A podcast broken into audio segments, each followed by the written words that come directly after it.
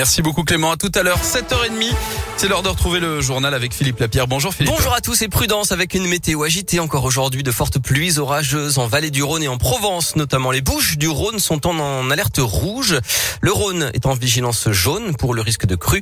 L'Ain et l'Isère sont en alerte jaune pluie inondation. Il est tombé 72 mm d'eau ces dernières 24 heures à la station de Lyon-Bron. C'est l'équivalent de la moitié d'un mois d'octobre moyen sur une seule journée. Dans l'Ain, de l'eau s'est infiltrée dans la basilique d'Ars surformant et menace les fresques selon le progrès. Les pompiers du Rhône et de l'Isère, en revanche, n'ont pas relevé d'incidents particuliers. Dans l'actu fini, le masque pour les élèves de primaire dans 47 départements, dont l'Isère, la Loire, la Haute-Loire et la Saône-et-Loire.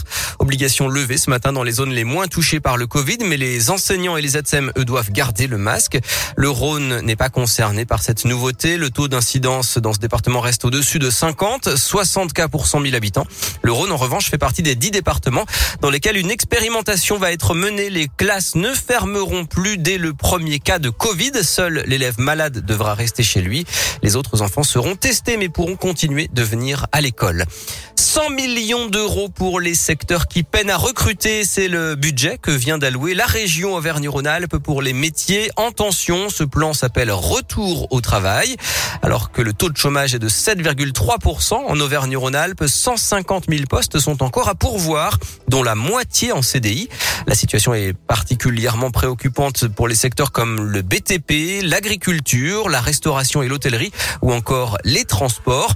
Plusieurs objectifs donc à travers ce plan que détaille Laurent Vauquier, le président de la région.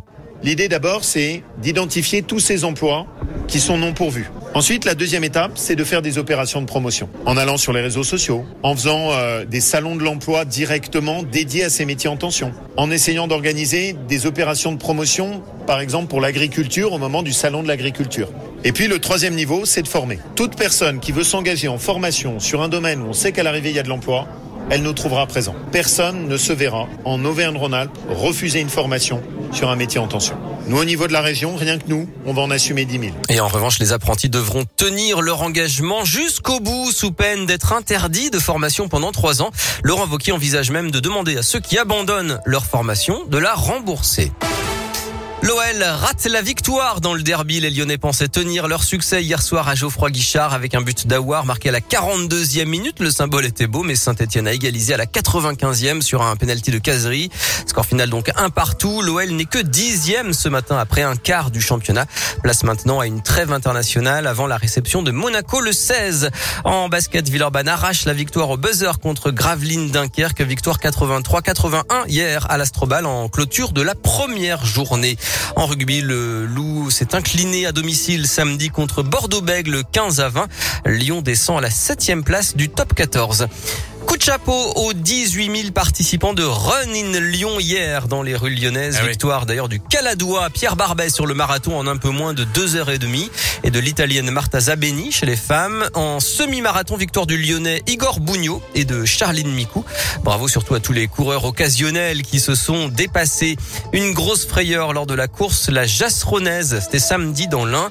Des coureurs ont été piqués par des frelons européens. Bilan 11 victimes selon les pompiers, dont un homme de 50 ans classé en urgence absolue et deux hommes de 36 et 59 ans en urgence relative. Huit autres ont été vus par un médecin et ont pu rentrer chez eux.